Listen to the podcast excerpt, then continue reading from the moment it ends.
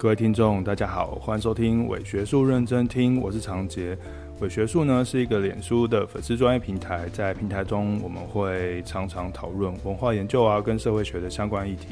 如果有一些议题呢，是我觉得嗯要用比较啰嗦一点的篇幅，或者是它可能偏轻松了，那我就会用 podcast 的声音内容的方式来跟大家嗯聊个天，做个介绍这样子。所以请大家如果嗯有空的话，可以帮我按一下爱心，或者是呃加入我们的订阅等等的呃在 podcast 上面的各种不同的订阅这样。好，OK，那我们今天呢要谈的一件事情呢，是我上上上个礼拜去做的事，也就是哦，我终于去去日本了。对，好久好久，已经大概三年多没有去日本了，所以我没有在一开始的时候就跟大家前仆后继的跑去日本，但我选选择了在呃樱花季的时候。当然，我是很想要碰到樱花啦，可是我去的时候是四月中。樱花大部分都已经结束了，那还有一些八重樱跟紫藤在嗯正在盛开当中，我觉得是还不错的时候这样子哦、所以我去的是一个樱花季的末端。不过我还是就就是去日本了，我觉得很感动。那这一次去日本呢，其实呃应该说这一次去关西地区哦、喔，其实是有一个我觉得还蛮重要的目的哦、嗯，我常跟朋友笑说，哎、其实我这次是去工作，不是去。去玩，的确有很大一部分也是去工作。我跟我的好朋友朝日夫妇他们哈一起受到这个呃奈良兵士神社还有那边的刨冰的协会的邀请，到奈良的兵士神社去参加宪兵祭以及当地的刨冰博览会。所以这个是一个非常机会难得、千载难逢的机会。我当然说一定要去啊！这样一方面除了实现我。刨冰爱好者长年以来的一个愿望，也就是参加兵士神社的祭典，也实现了我去参加刨冰博览会的这个愿望。再加上我自己对于兵士的那些文化，或者是日本兵的人类学的一些考察的一些兴趣，奈良的这个地方对我来讲是一个还蛮重要的刨冰的发源地。大家知道我非常喜欢奈良，那也就趁这一次的机会。那我就好好的去逛一逛奈良这个地方，以及跟刨冰相关的事情，在这几天当中。所以今天要跟大家聊的是刨冰的文化史，以及我去参加这次的刨冰博览会跟宪兵祭的种种。那先从我的旅行开始谈好了。嗯，我的机票蛮超贵的，对，因为这算是一个蛮临时说要成行的旅程哦、就是在嗯三月多的三月的时候，然后赵日夫妇他邀请我一起去参加宪兵祭，然后我就非常赶、非常急迫的买了一张新宇航空的机票，超级贵，大概两万六吧。因为那时候我想说一定要去，所以我就买了。买了之后呢，再去看了一下其他航空公司哦、嗯，好像。濒临到那个四月多的时候，好像樱花季过的时候，那个机票的价格就有点下降了，有点后悔。不过我还是觉得搭新宇航空是一个非常好的体验哦。飞机非常的宽阔跟呃很新颖之外，它的那个电视面板是一个完全就是玻璃的，非常好按的情况。然后它的餐点啊，像是胡同的烧肉啊，还有一个非常知名的特调“湛蓝宇宙二点零”哦，是一个。每个人都会去要的那个特调之外，大家都拿来拍照打卡。那我觉得整个星宇航空的呃飞行的过程都是一个非常顺畅的享受的体验哦。那跟以前坐联航的状态完全不一样，所以我觉得以后可能嗯出国都会选择星宇航空，觉得还蛮舒服的。当然也是因为我是带我妈去，所以。想说，那老人家嘛，要有一个比较舒适的旅行过程，所以就选择了星宇航空。那到了关西机场之后，我我真的完全全身起鸡皮疙瘩。我觉得，哇，我终于又来到了这个地方。呃，大家如果常常听呃伪学术的，或者是常看伪学术的朋友们，应该知道，呃，我对于关西地区非常的熟人哦，就是我去了大概二十次左右了吧。在比较短的一个期间之内，所以我对大阪啊、京都啊、神户啊、奈良，尤其是近期的奈良，呃，都还蛮熟悉的。那我有一个宏愿，就是我要把奈良地区做一个非常完整的踏查。那在前先前的去奈良的旅行过程当中，我大部分的奈良地区的呃景点或者是有趣的古迹。或者是踏查的这种考古或人类学的场所，我都去了。比如说像是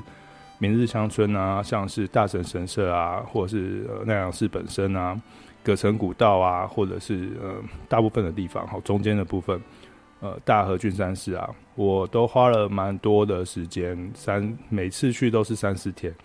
去看得非常非常清晰。剩下的一些部分就是。我没有去过的，像是吉野山，像是石上神宫，或者是呃三边古道等等，我可能就没有那么仔细的去看。我就选择江原神宫啊、吉野山等等地方，就是我上次没有去的，然后这次做一个同整，然后一起去这样。那当然，最主要的目的就是呃去这个刨冰的展会跟呃冰室神社。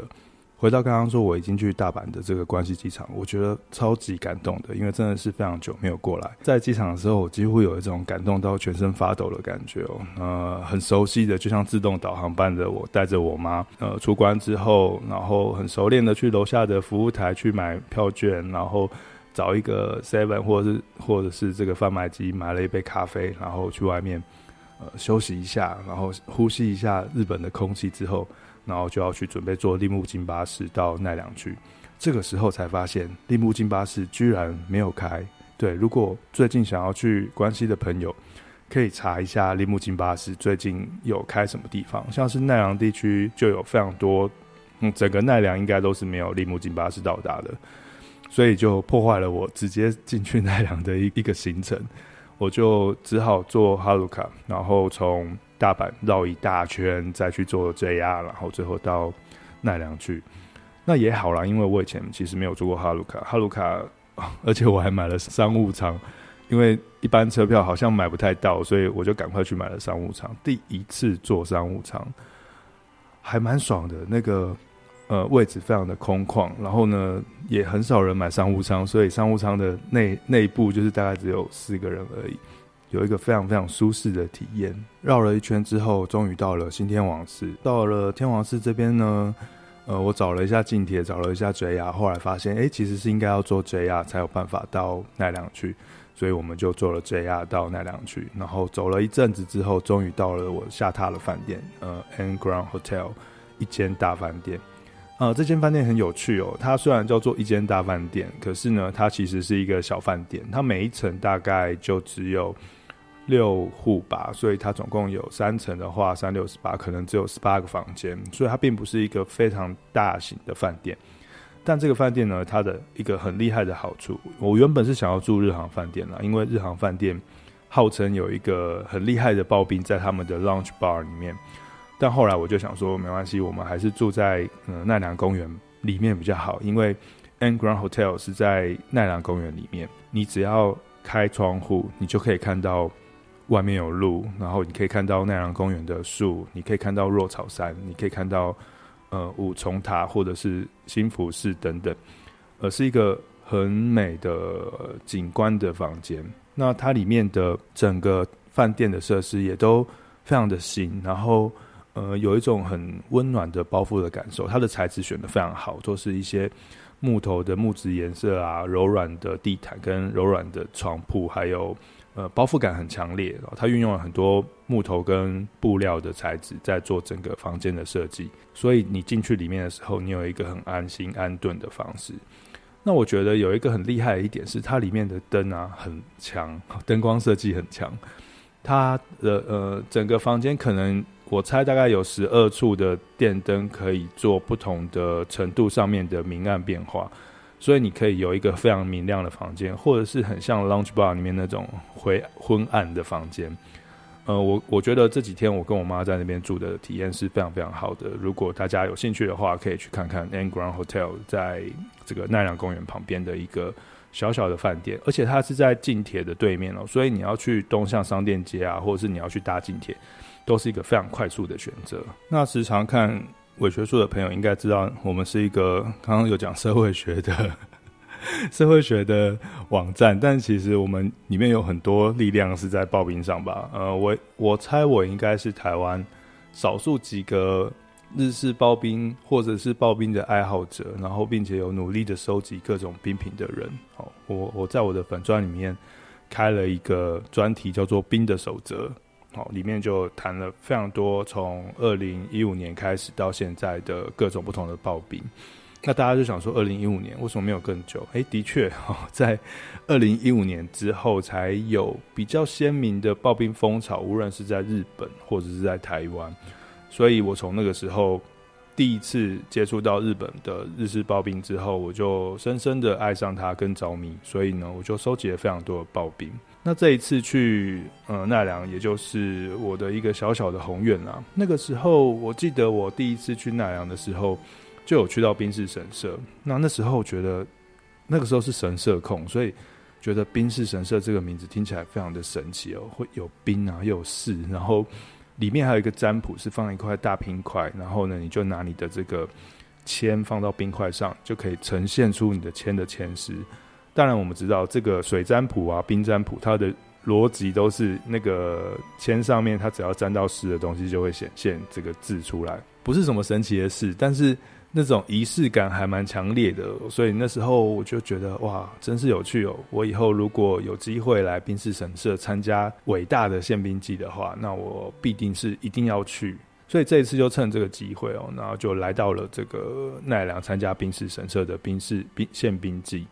哦，刚刚提到说。呃，为什么我会这么的热爱刨冰？然后，并且在我的粉丝专页里面用了非常多篇幅在谈论刨冰哦，收集了一百多个刨冰。我觉得那个那个出发点哦，是来自于以前的我一个观看电影跟观看小说的经验。当然，除了刨冰好吃那是一回事啊。我记得我以前看的一部很有名的小说，跟后来有拍成电影，叫做《海的盖子》。是几本巴娜娜的一篇短文，在这个作品当中，呃，女主角从东京然后回到乡下去，那她在这个乡下小乡镇里面，她一直想做一些她自己想做的事，所以她就决定开了一间刨冰店。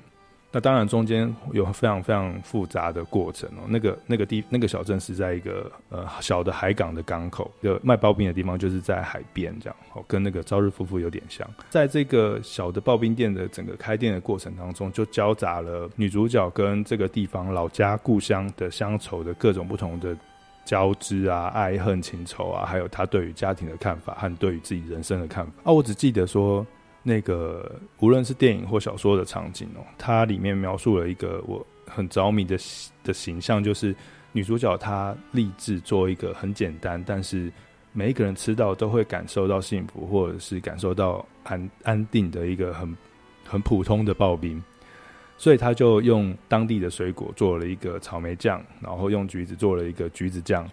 然后用清冰的方式，然后剉一个。满满的刨冰，然后淋上鲜红色的草莓酱，提供给当地的小朋友吃。那时候看到那个小朋友哦，津津有味，然后吃得非常开心哦。下课的时候全面吃冰的那个样子，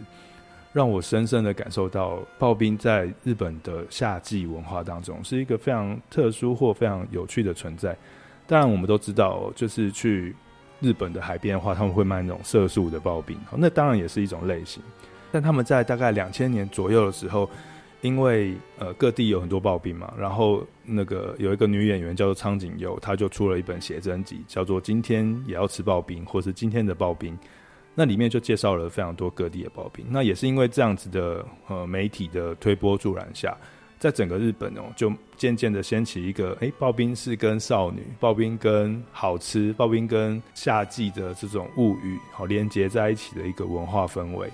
那也在二零一五年的时候，就整个大爆发，变成是一个各地都有刨冰的一个情况。那一开始我也纯粹只是收集刨冰，一直到收集到一个程度之后，我就会开始思考说，这个刨冰这个食物，它跟其他食物好像真的是不一样哦。我们仔细的去思考刨冰存在在人类的生活当中，它的形象是什么？我就在考察的过程当中发现哦，诶，这种把冰剉得很满，然后淋上酱的这个形式呢，或者是像糖浆的形式呢，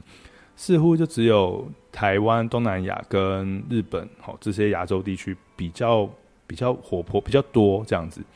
那时候就思考说，那刨冰它的起源到底是什么？刨冰它跟人类社会之间的关系是什么？冰这件事情它如何变成献冰祭，或者是冰室神社变成是一种宗教？这就让我觉得起了一个非常有趣的好好奇心哦，想要去探索暴兵跟人之间的关系。一般来说啦，呃，人类如果要进入到一个宗教崇拜的阶段哦，通常都是对于这种技术性的呃崇拜，比如说火，比如说。呃，某一些工具，比如说鲁班哈，或者是火，比如说希腊神话里面有非常多崇拜火的事情，因为它会去转化人类生活的生活方式。那可是冰，通常我们会联想到死亡，联想到保存，联想到饥寒交迫等等，或是那种冬天很可怕。所以你去查冰的相关神话，就没有像呃希腊故事中或者是中国故事中有这么多丰富的的故事。反而比较多，像是鬼故事、雪女啊，或者是北欧神话里面有一些冰哈是很残酷的，所以我就在想，哎、那刨冰它真正的起源，或是它真正的这个呃宗教式的来源是什么东西？所以就开始了我后面除了刨冰好吃之外的一连串的刨冰的踏查。那我们先从刨冰的大数据开始好了，哦，先从刨冰的数据来看。呃，如果我们用 Kakigori 这个日文字哦来去查询，就是呃 Google Trend 的话，你就可以发现哦，刨冰的整个趋势呢，是从二零一零年开始哈，有越来越多的讨论，一直到二零一六年、一五年的时候，那个讨论变得更丰富。那中间跨越了 COVID nineteen，到了今年哦，刨冰的这个讨论数又更加的，搜寻数又更加的上升。呃，这个东西其实呼应到刚刚我一开始提到的，呃，苍井佑的呃，今天也要吃刨冰，还有呃，这个二零一五年开始的刨冰风潮。其实我觉得大部分呃数据的呈现，它就是呈现了整个在日本中，哦，刨冰被媒体所报道，或者是被媒体所出版的讯息的量来，呃，跟趋势来呈现到整个日本人对于刨冰的文化或对于刨冰的喜爱的一种提升。那为什么是二零一零年呢？当然就是那一本苍井优的呃，今天也要吃刨冰。跟为什么是二零一五年呢？呃，我猜啦，二零一五年是呃日本 SNS 的这个突飞猛进的时候，大家的手机使用率越来越普遍，以及 Instagram 和 Twitter 的这个使用率又更高，所以在这两个时间点上哦，如果刨冰被大量的提到，或者是刨冰变成是一个风尚的话。它就会在 Google Trends 的这个搜寻里面变得是比较明显的趋势，所以我们可以想象哦，刨冰的推波助澜大概就是呃这这本写真集跟社群媒体在日本的蓬勃有相关的关系。那我们再看 Google Trend 里面的地区的分布，明显的看到呃搜寻量第一名的是奈良县，第二名的是静冈县，第三名的是立木县。其实这三个县市呢，跟刨冰都有非常强烈紧密的关系。呃，奈良市、奈良县、奈良市，我们就不说，等一下会说，因为它就是一个刨冰的发源地。好，这也是为什么我会从奈良开始做踏查的关系。那立木县跟静冈市呢，跟静冈县呢，他们都是一个产产天然冰的地方，尤其像是立木县的某一些冰场啊，或是静冈县的某一些冰场。他们盛产的非常多，盛产盛产，他们有很多制造那个冰块跟这种天然冰的呃冰冰的池子，这两个地方也当然就变成是大家在讨论刨冰的一个非常丰富的场所。所以奈良县、静冈县跟栃木县之所以会变成大家讨论刨冰的一个重要县市，是因为他们这三个地方刨冰是非常重要的名产。而相关的这个关键字主题呢，则呈现了咖啡店冰哦，克多美咖啡哦，那个 Komeda，然后冰淇淋跟奈良市哦，你看奈良市又出现了，可见它是一个非常重要的地方。那为什么会有咖啡店啊，会有冰？哦，咖啡店就不用说了，咖啡店就是其实有很多嗯店面、咖啡店或餐厅，他们在这几年其实都会推出自己的刨冰系列，所以咖啡店跟刨冰它有时候是融合在一起的。那为什么会有 Komeda 呢？因为 Komeda 呢，它身为一个连锁饭连锁的咖啡店，它其实每年都会推出很多跟刨冰跟冰相关的品项，它也变成是一个刨冰店在日本推出这种推波助澜吃刨冰习惯的一个很重要的连锁型的店面。那在其他的呃相关搜寻，就是大家会延伸搜寻的，会会搜寻的东西呢是。呃，Kakigori 呼啊呼啊，就是他们在描绘 那个刨冰很柔软这件事情。然后有的是 Kakigori Kyoto，就是京都。呃，因为京都也虽然说奈良是一个重要的地方，但是呢，京都其实也有卖非常多的刨冰。那当然还有台湾 Kakigori，因为台湾的刨冰在日本其实算是一种特殊的类型，比如说我们很强调芒果冰等等，还有台式的刨冰。那对于日本人来说，呃，日式的刨冰有他们的形象，那台式的刨冰对他们来讲也有一个台湾的刨冰形象，所以他们也会非常非常的喜爱台湾的这种料很多啊，或者是呃有芒果啊水果类型的这样子的呃刨冰类型。那在在台湾的这个刨冰的关键字搜寻的趋势呢，你可以看到，当然都是夏天的时候会比较多有刨冰被搜寻的机会，但是日式刨冰呢，也从二零一八年开始哦，渐渐的变成是一个大家会去搜寻的一个关键字。所以由此可见，我们大致上可以看到，二零一五年到二零一八年是日式刨冰这样子类型的一个突飞猛进的诞生的地方，然后而往后往后延伸呢，就是开始呃前仆后继的有非常多的日式刨冰店在台湾或日本被。被开设、被展出。那如果我们看社群数据的话，可以看到从二零一八年、二零一七年开始哦，一直到现在，在日本用 Kakigori 当做 Hashtag 的这个 IG 的数据呢，总共有五百零八点六万，非常非常庞大的一个数字。而在台湾呢，用日式刨冰搜寻的话，你可以有到目前为止大概有一点四万的贴文。所以可以看得到，一样跟刚刚讲的是一样的，就是社群媒体呢，跟网络的普及使用，跟手机的普及使用，其实跟刨冰的趋势是息息相关的。这让我想到，其实这跟我们使用 SNS 或是社群媒体的习惯有关系。因为通常我们会希望拍非常夸张或华丽的食物放到 Instagram 上面嘛。那刨冰就是一个显而易见，它可以透过很夸张的满满意的冰跟酱。还有很浮夸的顶饰，就是上面的装饰，呃，来去吸引你的周遭的人们去看你的 Instagram。从 Instagram 的这种角度来看，就可以看到刨冰在成长的趋势，并且，嗯，Instagram 的这种视觉上面的要求，也反过头来让呃创作刨冰的人，他们会去把刨冰弄得更浮夸，或是把刨把刨冰弄得更漂亮一点，至于让大家在去拍摄刨冰的时候，可以得到一个很。满足的体验，当然除了吃东西之外啊，就是拍起来好看也是一个非常重要的事情。这个东西让我想到，就是诶、这也许是一种食物的媒介化过程哦。之前我们有提到媒介化，也就是呃媒介的形式、媒介的传播方式，它会反颠倒过来，呃，影响到人类或是我们的日常生活中非常多事情的表现方法。刨冰的呃人气的变红，也就是跟这个有一点相关的作用。好。那我们现在回到这个刚刚从数据看出来，就是奈良是一个非常重要的刨冰的生产场所，或者是名产的场所。那为什么会这样呢？这就必须要推动推到就是刚刚提到的呃冰室神社。呃，如果有去过奈良公园的朋友们，在你走到东大寺的路上，好进入奈良公园的过程当中，你一定会看到一个小小的神社。好，那个神社叫做冰室神社。我猜也有蛮多人会。不小心进去，然后看到那个冰的占卜。其实冰室神社是一个完全以冰跟冰室作为一个冰的技术作为一个核心的祭祀的神社，所以他们每年都会举办一个东西叫做献冰祭。那这个献冰祭的参加呢，是有呃像是呃制造冰的冷冻业者啊，或者是呃做剉冰的人、做刨冰的人啊，或者是跟冰相关冷冻事业的人们。他们会捐钱，他们会参加这个冰室神社，它是一个冷冻技术从古到今的一个非常重要、被崇拜的一个形象。所以呢，这就让我去思考到说，诶，冰室到底是什么意思哦？为什么它会在这个神社里面变成是一个主要的祭祀对象？这就必须要推导到刨冰的起源是奈良这件事情。嗯。我们在参加宪兵祭的时候，我们中间就穿插的聊。我们在参加跟朝日夫妇参加宪兵祭的时候，嗯、你可以看到在兵士神社里面哦，它主要有三个神是被祭祀的对象。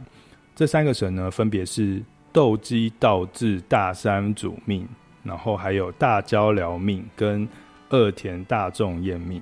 呃，这三个人呢，都是在古事记或日本书籍里面出现的三个人物。那他们。嗯，虽然是是人，但是他们已经被神化成三个历史中的人。那先谈大交辽命跟二田大众验明哦，他们两个是两个互相皇室的人，然后互相让位给对方的，一个是太子，一个是呃皇兄。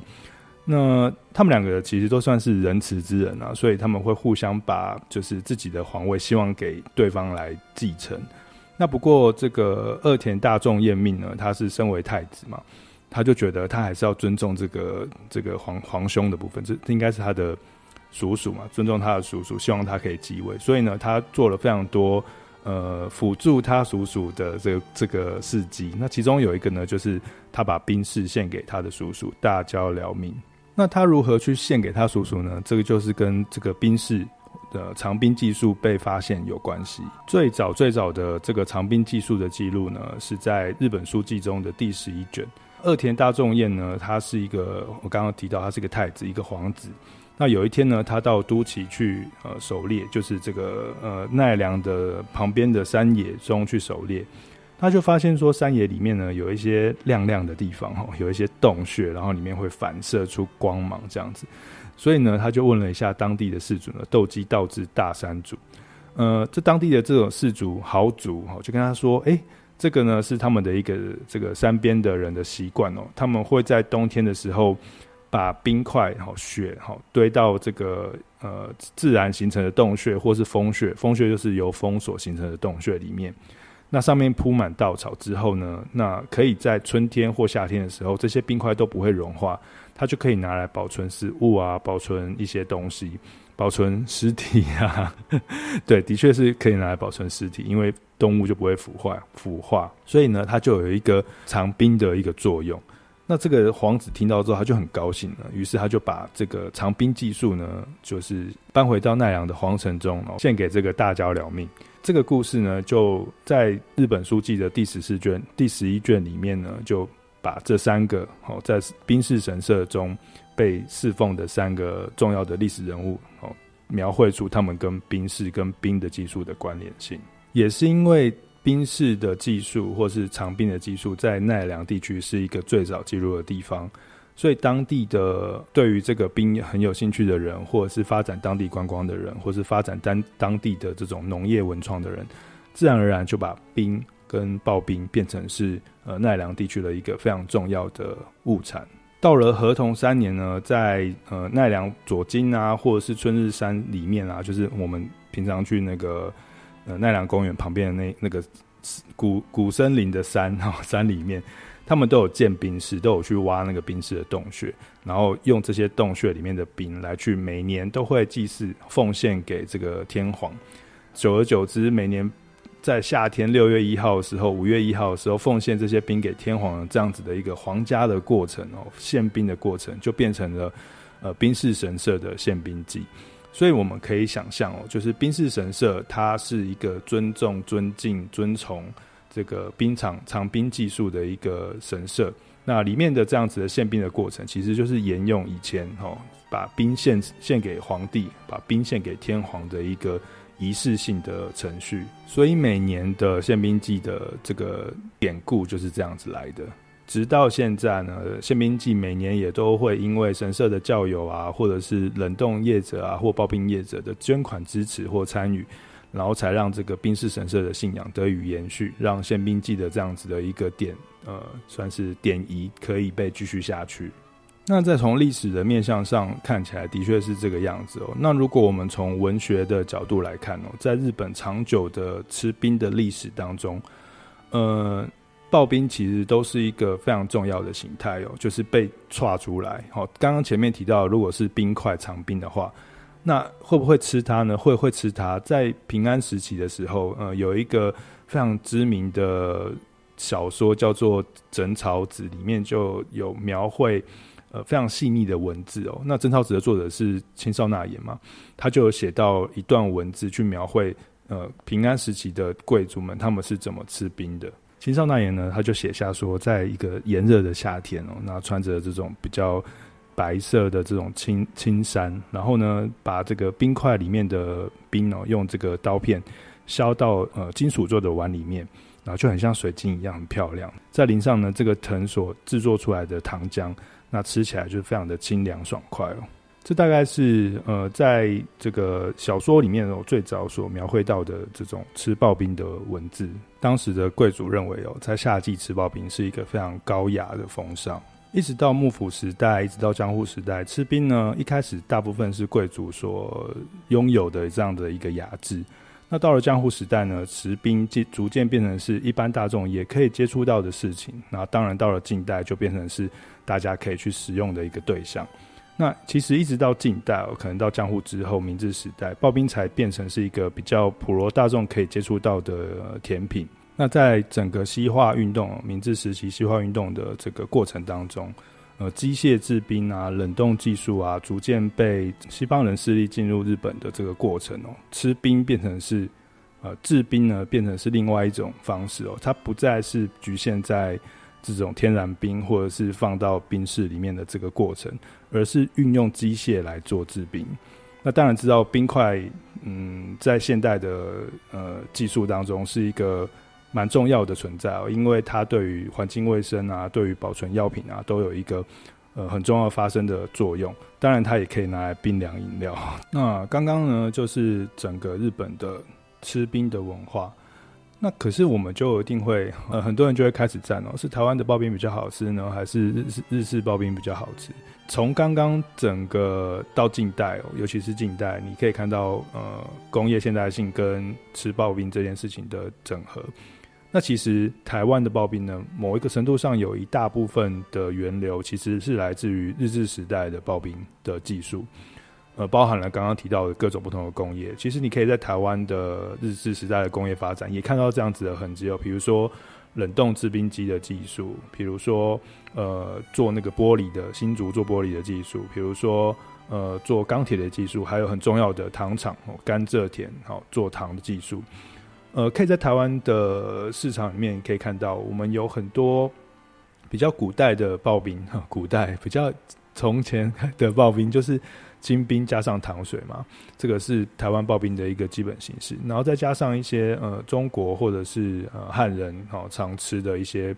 刨冰里面的呃汤圆啊等等这这种营养啊这种料，所以它就整合出了台湾的刨冰的形象。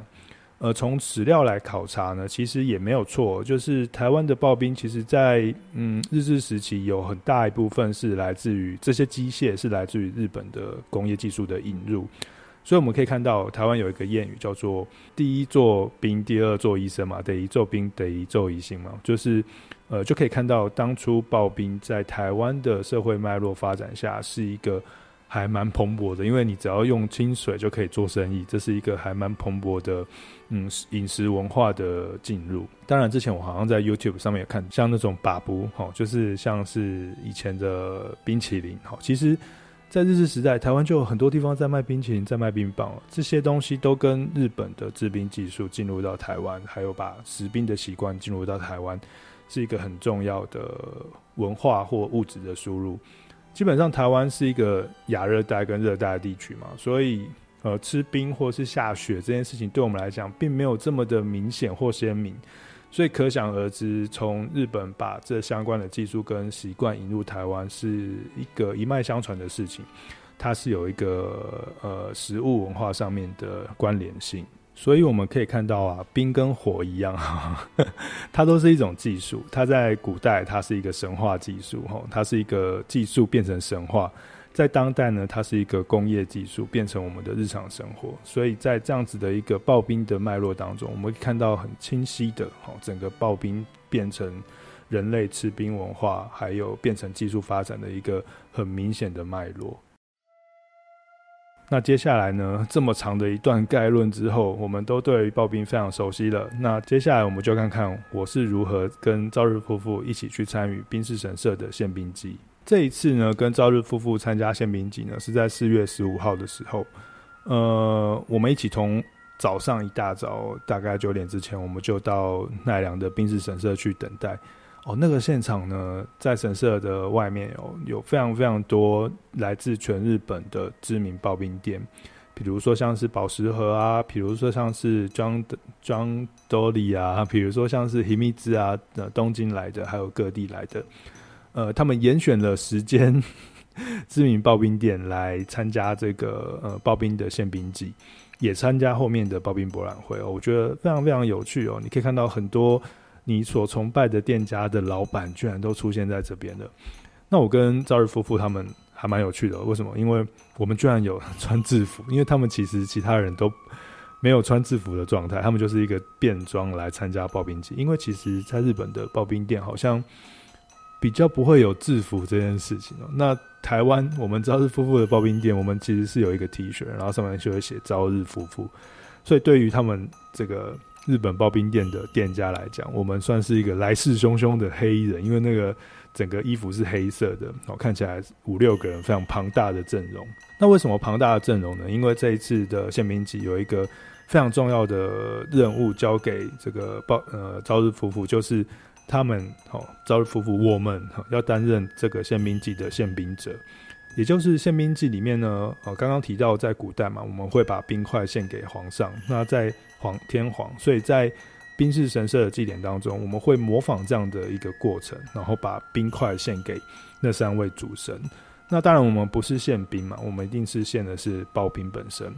所以，呃，选用朝日夫妇的冰来作为宪兵祭的冰，是一个非常重要的仪式过程。那一开始我们就去，就很紧张，我在旁边跟拍，然后呢，我还很怕不能拍东西。那当场现场的那个神官跟就是嗯，举办宪兵祭的。老板 哈，举办宪兵祭的会长就开始跟我们解释说：“哦，其实你们可以拍照，只要不要在仪式呃很神圣的过程的某一些片刻不要拍就好。那其他大部分的时间，其实你可以随意拍。所以我相信我是一个嗯有累积非常多爆宪兵记照片的人吧，因为我在台湾人应该没有这个机会做这件事情，所以我拍了非常非常多的照片。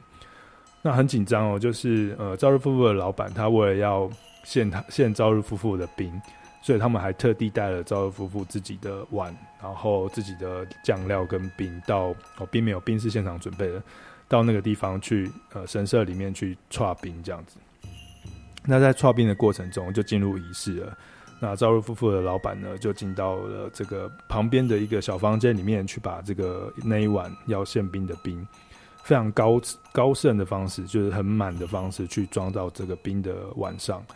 然后呢，并且在这个神官呃祝祷之后，哦，念了一些听不懂的日文之后呢，他就要慢慢的走到这个会场这神社的这个拜殿当中，那把这个冰呢献给神官，神官呢再进到本殿里，把冰呢献给这三位主神，啊，这个过程的仪式非常的隆重，那呃搭配着神乐，非常有一个很奇妙的氛围。那大家都很虔诚，当然，因为我我觉得这蛮有趣的，是我们不是神道教的信徒，但是在这样的一个过程当中，神道教的人们居然信徒们，日本人们，他们居然可以接受非神道教的业主，我们业主参加这样子的神社的一个典礼，并且还担任很重要的祭祀者。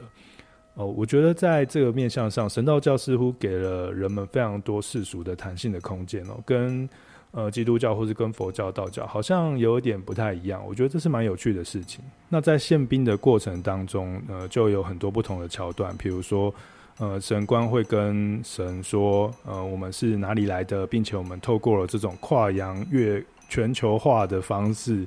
把台湾的兵当做这一次的主祭兵，然后呢，献给大家。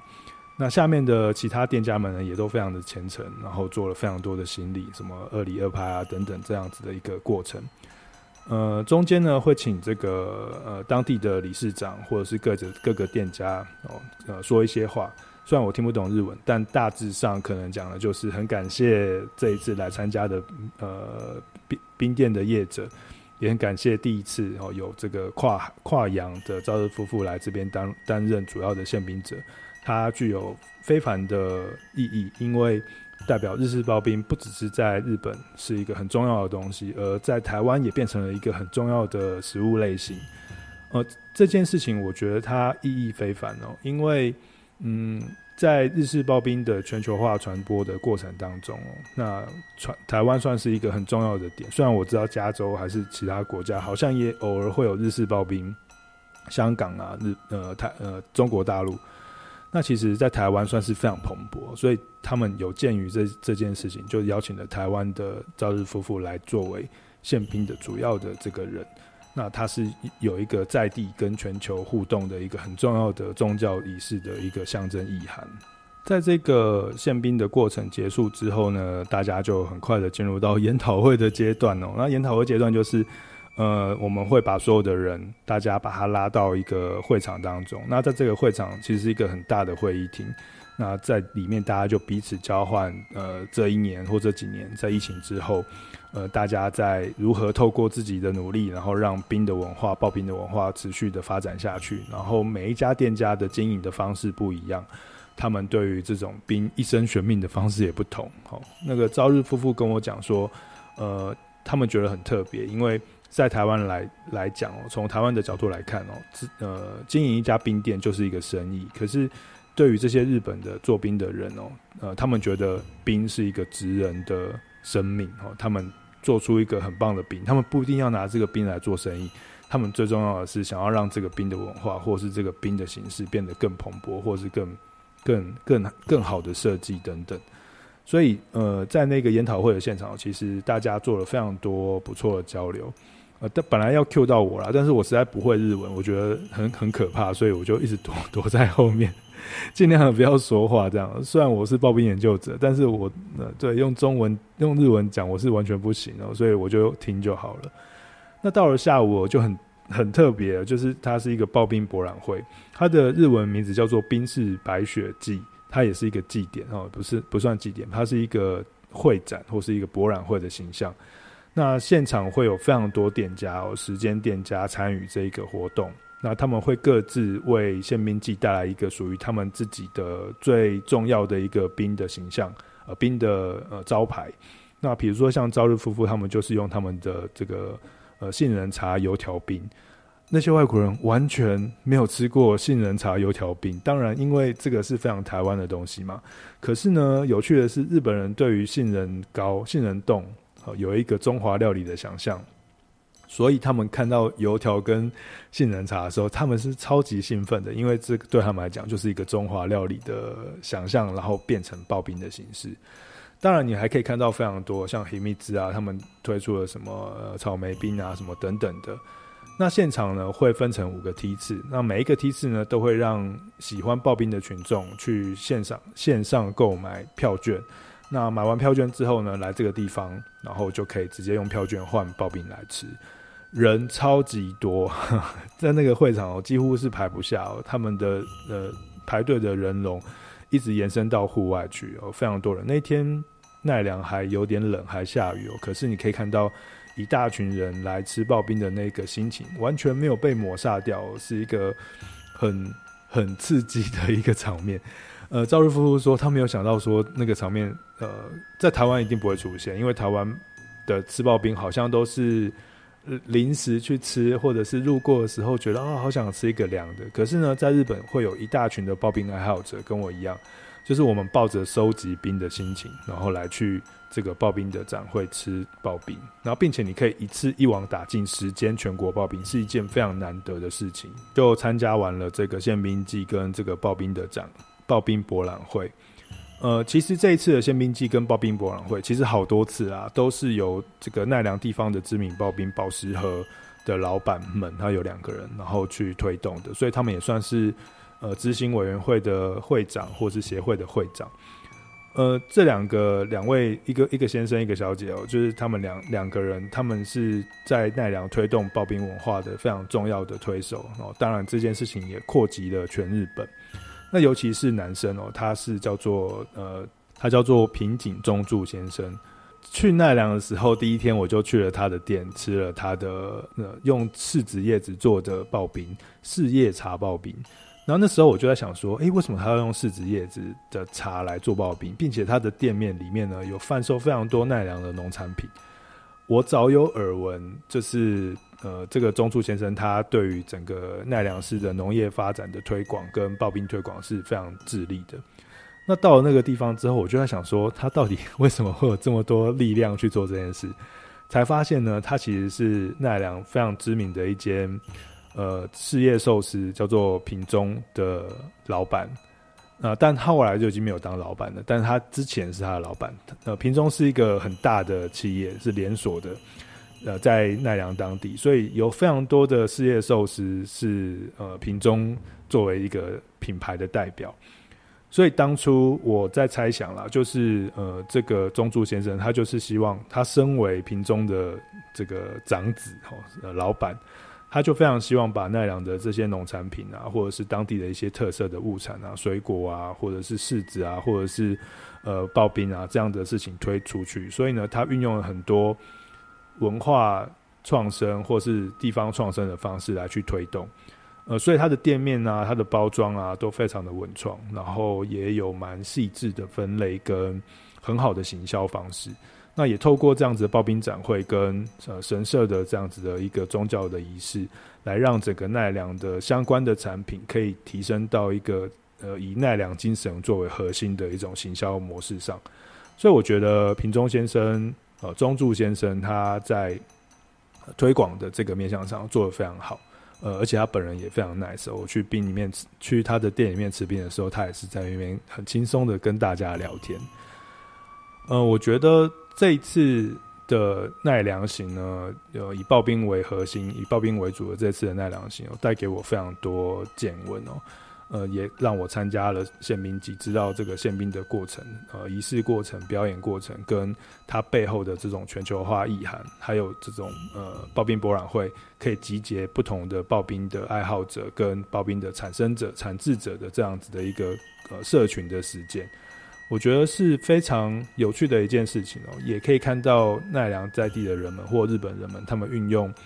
呃，这种组织型的、组织性的力量跟实物的力量来做一些地方创生，我觉得可以借鉴为台湾哦。台湾在做地方创生的时候，也可以多多做一些连结啊，比如说跟农会连结啊，跟呃品牌做连结啊，然后做一个好一点的社区的营造，然后加上美学的设计，你就可以打造出一个呃很完美的观光或者是品牌行销的一个过程或是一个目标。